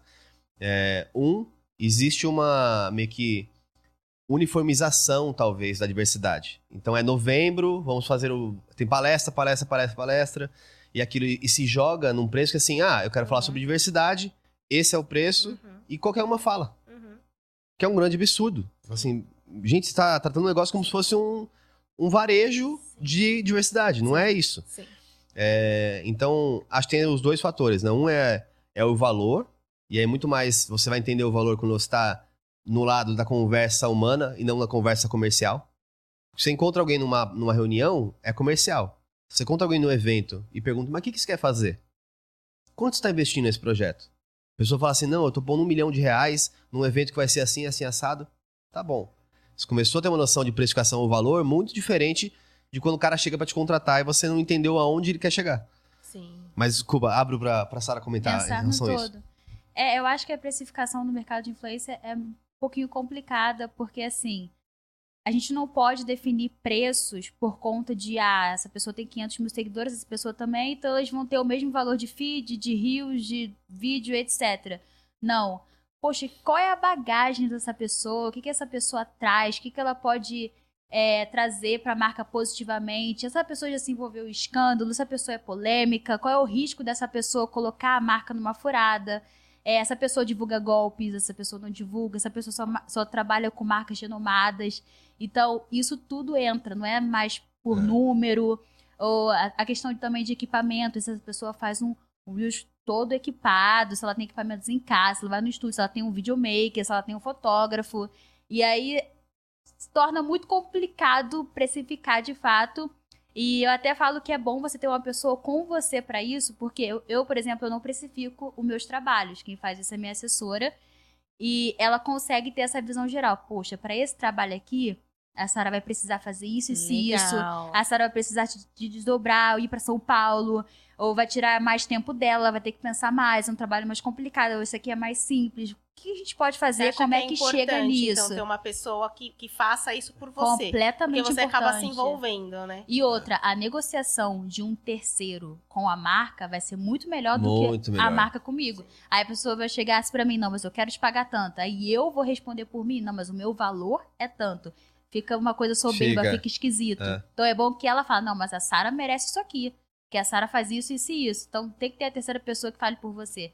E até você com o podcast, não sei se você tem uma pessoa, quando você for negociar com marcas, etc, para patrocinar o seu po- podcast, é bom que seja uma terceira pessoa. Porque desvaloriza muito quando a marca vai até você para te pagar. Para É. o valor ir até você, sabe? Tem que ter uma terceira pessoa pra, tipo assim, não, o podcast ele é bom por isso, esses são os valores, pontos positivos, vai ser bom pra marca por causa disso, e esse aqui é o valor. E aí você que define o seu valor. Não tem, ah, porque fulaninha mais barato, vamos seguir. Não, ele tem uma história e você tem outra. Esse é, o seu valor. E aí, obviamente, vai ter que escolher também momentos em que. é, E a terceira pessoa também ajuda bastante. Quando você vai no solo, você dificilmente quantifica bem os seus custos e se vale a pena pra você. E aí, no desespero de, pô, mas não tô fechando nada, você acaba fazendo um monte de coisa. É, e apesar de achar que tá ajudando, você tá só gerando uma base pra que as pessoas que vão te contratar depois falem assim: ah, não, ela veio de graça. Sim. Ah, não, ela veio fazer isso aí Sim. com. Eu paguei 100 reais, ela veio. Sim. Eles conversam. É, eles conversam. E depois você É. acaba, tipo, o, o- padrão, sei lá, do mercado tava aqui, aí chega a Evelyn, coloca o padrão aqui, aí fica um negócio É. meio. Não conversa, Esses dias né? mesmo eu recusei um trabalho de uma marca gigante, que eu já trabalhei junto, inclusive, que queria me pagar um preço, tipo assim, seis vezes menor o meu valor, o que eu cobraria. A marca é maravilhosa, super adoraria fazer isso. Eu sei que eles vão encontrar pessoas que vão aceitar esse valor, só que eu falei, não, mesmo precisando do dinheiro, precisando trabalhar, etc., não tem como, porque se eu aceito aqui, agora, esse valor, vai chegar alguém que é da mesma agência, vai chegar essa marca, depois vai falar, mas você aceitou aquele dia isso, então você não pode cobrar É. mais. É. E tem que manter, tem que ficar firme. Então tá, né? Pega, pegaram a visão, gente? Eu peguei aqui, peguei as chibatadas. Caminhos, vou- pessoal, não é? É. Vocês acham que é fácil, assim, é difícil? A gente conversa bastante. É bom que vocês é, é, conversem também com as pessoas do seu meio, onde você quer é, investir, empreender, etc. Porque a maior parte das dores que vão te fazer pra frente não tá no curso. Não tá no curso real. E não tem como, porque é muito específico, né? Ca- Cada, cada jornada e cada encontro, você vai ter, dependendo de quem você conhece, dependendo de onde você mora, dependendo a língua que você fala, você vai ter uma dificuldade ou outra. Então, assim, a fórmula de bolo que vem do empreendedorismo é difícil. Então, é bom você ir conversando. Acho também até por isso que tem surgido muitas essas é, referências de mentoria, mais do que só o curso, né? Mentorias e tal. Porque, de fato, o dia a dia, o acompanhamento faz muito mais sentido do que aquele curso frio de Total, faça aqui esse meu, total. meu, meu negócio e você vai dar- se dar, dar bem. Não, não existe isso. Sim, mas até você achar um mentor é difícil, assim, não é tão simples, Ah, né? é? Confiar também, Ele né? tem que passar, ter passado pela mesma jornada, porque eu, eu já tive mentores que, tipo, não acabou não acontecendo match porque eu tô querendo uma coisa e ele não viveu o que eu tava passando. Aí você fala, meu, mas eu tô querendo pra cá e a pessoa, sabe, não consegue te acompanhar. Aham. Então, é, essa questão de mentoria eu acho ela super importante. Acho que todo mundo deve fazer mentoria, mas você também precisa ter um mentor, sabe, que viveu a mesma jornada Que você. que você tá, tá, tá, tá querendo, pelo menos, sabe? Concordo. Porque senão fica uma coisa tipo, você vai fazer uma mentoria só por fazer, que nem um curso que você faz só por fazer, pra ter lá na prateleira. Mas você acaba não, não, não utilizando, Concordo. sabe? E se você é um privilegiado que pode ter mais de um mentor, tenha um muito parecido e um muito diferente. Sim. Então, eu, como eu sempre tive chefes muito bons em finanças, que era a minha área origem, é, eu sempre busquei mentores em outras áreas. Então, eu tinha mentores em Legal. marketing, tinha mentores em, em vendas. Porque, e aí isso é um ponto interessante, tá? Se você está numa empresa ali no mundo corporativo, o fato de eu ter um mentor que estava em vendas fazia com que a conversa que eu tinha com ele era o máximo do 100% real. se eu conversasse com algum chefe meu ou pessoa de finanças, ele tem o contexto de finanças, ele sabe os interesses da companhia. Então ele pode me dar uma mensagem, tipo assim, isso, esse, essa, esse cargo é muito bom pra você. Fica um pouquinho induzido. Porque tá um pouquinho Mesmo que induzido, é, ainda que inconsciente. ainda que ele goste de mim. Aham. É, uma pessoa de fora vai falar assim, não, meu, ó, isso aqui não dá certo, já vi acontecer isso umas três vezes, isso aí é uma furada. Aí você volta e fala assim, ó, conversei com algumas pessoas aí, eu vi que isso é meio furado. É, mas enfim, acontece. É, futuro, como que você vê esses próximos, os próximos jornadas, né? São quatro meses da, da empresa. É, é um começo que ainda afeta muito pouco a- o longo prazo do que isso, aonde isso vai chegar. Mas quais são as suas pretensões? Onde você se imagina é, como desafios? Quem que tipo de, de é, interações você busca ter com o mercado é, hoje? E qual que você acha que vão ser as, as principais barreiras que você vai ter que enfrentar né, nesse próximo ano do, do seu negócio? É, eu acho que a questão do, da prova social ela vai ficar muito forte ainda por um tempo, né? Porque a gente quer se consolidar como marca de luxo, como marca que entrega resultado. E a gente sabe que não é um valor acessível. É, então eu acho que isso vai perdurar ainda por um tempo. A gente está planejando já trazer um novo produto. Mesmo que a gente vendo uma rotina completa, Uhum. dá para trazer coisas aí. E a gente quer ser uma marca diferente. A gente quer ser uma marca que ouve. A gente quer ouvir as pessoas. Como eu falei para vocês que eu vi uma dor, né, da questão de ah, ver muitos produtos não saber o que fazer. E a gente fez a marca toda em silêncio. Foi total silêncio. Meus amigos não sabiam, ninguém sabia. Eu só cheguei e lancei. E trabalhamos quase dois anos nessa marca total em silêncio. A gente quer fazer o público participar do novo produto Ah, que ainda não está definido, que realmente quem vai definir é o público. Então a gente já já vai estar colocando nossos esforços nesse novo produto, enquanto a gente conso- consolida a rotina completa, a questão da prova social, das pessoas provarem, gostarem, falarem pro amigo. Então, o próximo passo é esse. Eu não diria que ah, vamos expandir super esse ano ainda, Ah, não, porque a gente está dando passos largos, estamos indo com muita calma. Somos só eu e o Valentim, que é meu namorado. A gente não tem outras pessoas, tem advogada, contabilidade, etc., mas terceiros. E a gente não, não acha que esse ano a gente já vai expandir a empresa nesse nível, mas queremos fazer esse próximo passo. E o que a gente sonha a muito longo prazo é realmente ir pra, para outros países. É, eu tenho a minha bolha, né? Eu sou influenciadora, não acho que eu seja super famosa, que eu tenho muita muita gente me seguindo, tem uma galera bem mais forte. E eu sempre falei que eu quero sair dessa bolha. Eu quero que a marca seja a marca por ela mesma, não é a Uhum. marca da Sara. Não é, ah, eu vou comprar porque eu gosto da Sara. Não, é skincare vai ser skincare por ela. É, que a ser. skincare. Quero realmente furar essa bolha, é outra coisa que a gente quer também, muito forte, que as pessoas comprem e nem saibam quem é Sara Fonseca, quem é essa pessoa, tipo, total longe. Tanto que a gente já tá vendo agora de trazer pessoas anônimas, distintas, para estar mais presente na- nas redes sociais da marca e não ter o meu rosto o tempo todo, Aham. que eu não quero que fique associado a mim mesmo. É, quero ficar por trás. E desejo muito começar a vender em Portugal, que é Ah, um que legal. país que tá demandando já, que eu recebo muita mensagem. Eu juro que eu não sabia que eu tinha tanta gente O de câmbio ajuda? Portugal. Hã? O câmbio ajuda. É, ajuda muita coisa, né? É, a língua principalmente. é. E eu, eu não sabia que eu tinha essa força em Portugal. Eu tenho muita gente lá. Eu fui no evento em Portugal e meu amigo pode provar, eu era parado o tempo todo. E eu fiquei assustada porque eu não imaginava que era assim. E hoje eu recebo todo dia assim: Oi, Sara, eu posso comprar daqui de Portugal? Você envia? E eu, infelizmente, não posso enviar por conta de regulamentação. Então é o país que eu tô assim, de olho para longo prazo. E por enquanto é isso. Sabe que Portugal tá enfrentando um problemaço, né? Que as crianças lá estão começando a falar português igual aqui do Brasil. Não tô de sacanagem. Porque lá, com uma cultura de, de influência, para você trabalhar com, com o YouTube, por exemplo, é muito mais difícil. é, eles consomem muito o Brasil. Então, Consome assim, a gente é, foi com o Vênus pra lá, pra Portugal. Eu E é essa, essa coisa, assim, aqui é até tranquilo, às vezes a gente faz eventos com o Vênus, as pessoas se conhecem e tal, mas, tipo, lá em Portugal, todo mundo conhecia a Cris Reas. Tipo, nossa, vocês estão aqui em Portugal. Então é interessante ver isso, porque acho que é o Brasil, né? Saímos da colônia, agora voltaremos por você, Portugal. Mas é. E aí estão discutindo até nas escolas de. Um, o lado esdrúxula, que temos que barrar o conteúdo do brasileiro porque está afetando o sotaque das crianças. Nossa. Mas de outro positivo, que olha que, como, é, como é bom, que o que é orgânico, o que é da natureza da alma. E, pô, o Brasil é rico em alma. Acho que a coisa mais. A maior riqueza que o Brasil tem é a alma.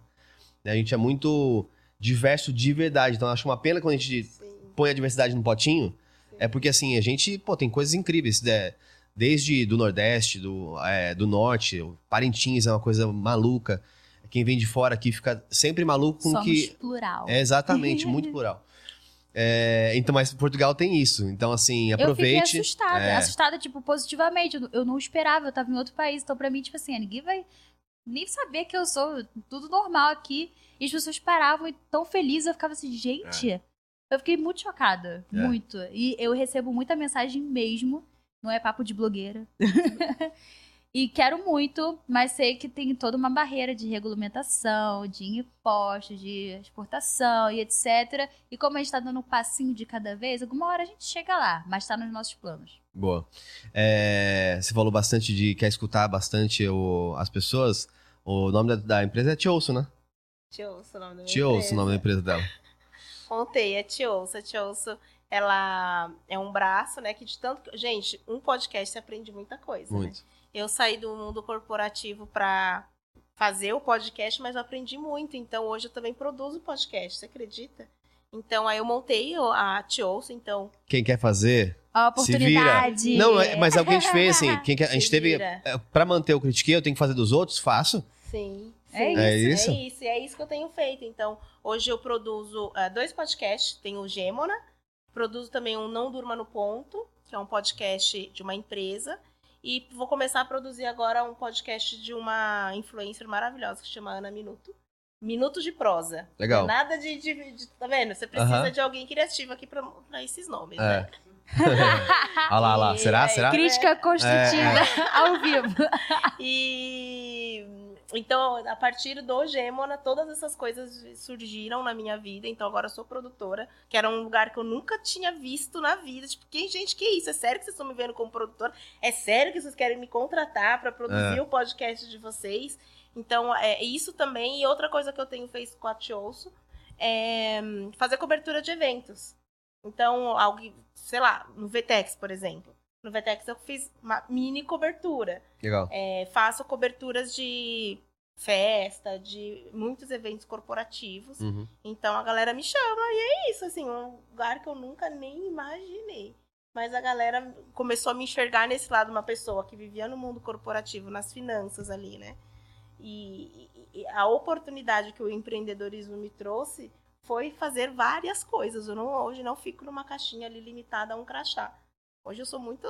Muitas Evelyns, muitas Evelyns. Nem eu me reconheço. Às vezes eu falo, cara, é verdade. Gente, eu já tô aqui no flow. Ó, ó, É. ó, É, é. ó. É isso. Eu acho que doida.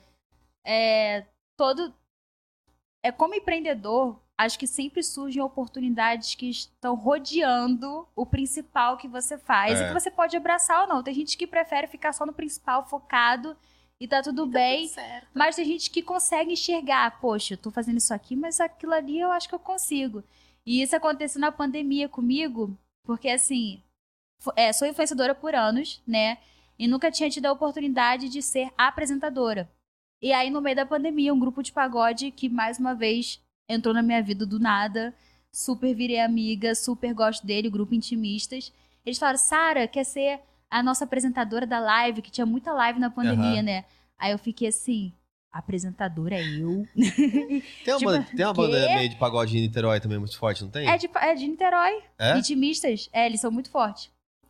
Aí, tá Boa. vendo? Eles são muito bons.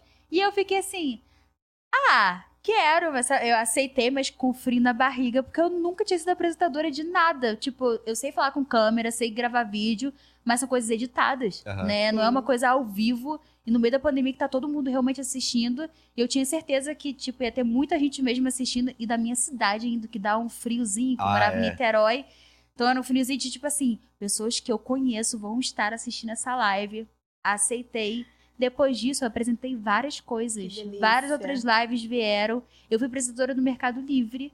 Tipo Legal. assim, ao vivo. Aí eu fiquei assim, eu apresentei com a Dira Paz já pra Marisa. Dira Paz. Nossa. Que responsa. Qu- Quando ficou eu e ela lá, eu fiquei assim, é de Paz. É. e eu estou aqui. E abriu um leque de oportunidades para pesquisadora para várias coisas. E quem ia imaginar que eu, como influenciadora, ia apresentar? Então, sim, pode acontecer isso e vai e abraça, vai com tudo, porque a gente aprende. Boa. É, vou fazer um bate-bola antes de, de terminar. Obviamente, eu vou deixar um espaço. Hã? Ah, emblema? Tem emblema? Temos emblema hoje, verdade. Se eu esqueço do emblema, essa é a função do Marião. Olha. Aí o Marião não está aqui hoje pra fazer isso. Eu me, é, cadê? Tá na. Olha lá. Ó, nossa! Que isso, hein? Adorei. Inteligência artificial. Artificial. Senhor Borga? Adorei. Senhor Borga, obrigado, senhor Borga. Ficou perfeito. Nossa, inteligência artificial. É, colocou lá coisas que remetem a skincare, né? Não- é uma coisa parecida, né? Não dá pra ter tudo também ainda hoje, né, Borga? Borga é nosso produtor, tá vendo? De repente começou a fazer os nossos emblemas do dia. Para resgatar, é, qual é o, código? Sara Fonseca. Então vá lá em nv99.com.br barra resgatar. Durante 24 horas é de graça. Depois, só se o amiguinho Ah, tiver, aí quero, pegar do amiguinho, tá? Então crie sua conta, não perca já. É, é isso, e a gente vai falar, então, fazer um bate-bola rapidinho, né? Pra, que é comum aqui, a gente sempre fala, é, faz essas perguntas.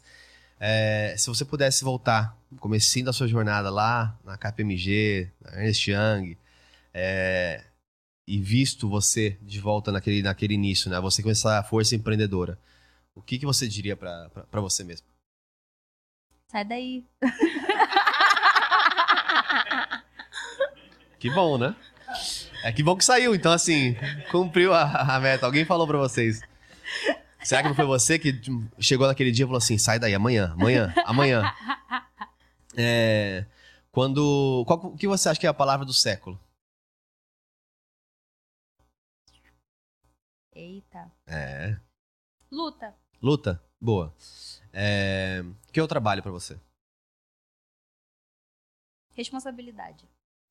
E se você pudesse dar uma dica pra quem é, ainda não encontrou quem quer ser, e eu acho que cada vez a gente tem mais pessoas assim. O mundo, de um lado, tem muitas oportunidades, de outro, cada vez mais isso se confunde, né? Porque antigamente a gente tinha quase que um caminho a ser seguido, vidas tradicionais. Hoje em dia, as novas profissões estão, a cada dia surgem novas profissões. Então, o que você diria para algum jovem ou alguém que está ainda na, na formação na universidade, não sabe ainda bem o que fazer? O que você falaria para as pessoas focar enquanto ela tem tempo de construir a sua, seus aprendizados? Primeira coisa que eu diria é ter cuidado com as redes sociais. Mesmo que eu trabalhe como influenciadora, eu acho que é um vício. Eu acho que a gente perde muito tempo atualizando feed, vendo a vida dos outros, vendo vídeo. Pode ser muito legal, entretenimento, etc. Mas eu acho que gente- às vezes a gente passa do ponto, e eu acho que eu passo do ponto. É, minha irmã mais nova passa do ponto. Eu tenho uma afilhada que vai fazer 15 anos.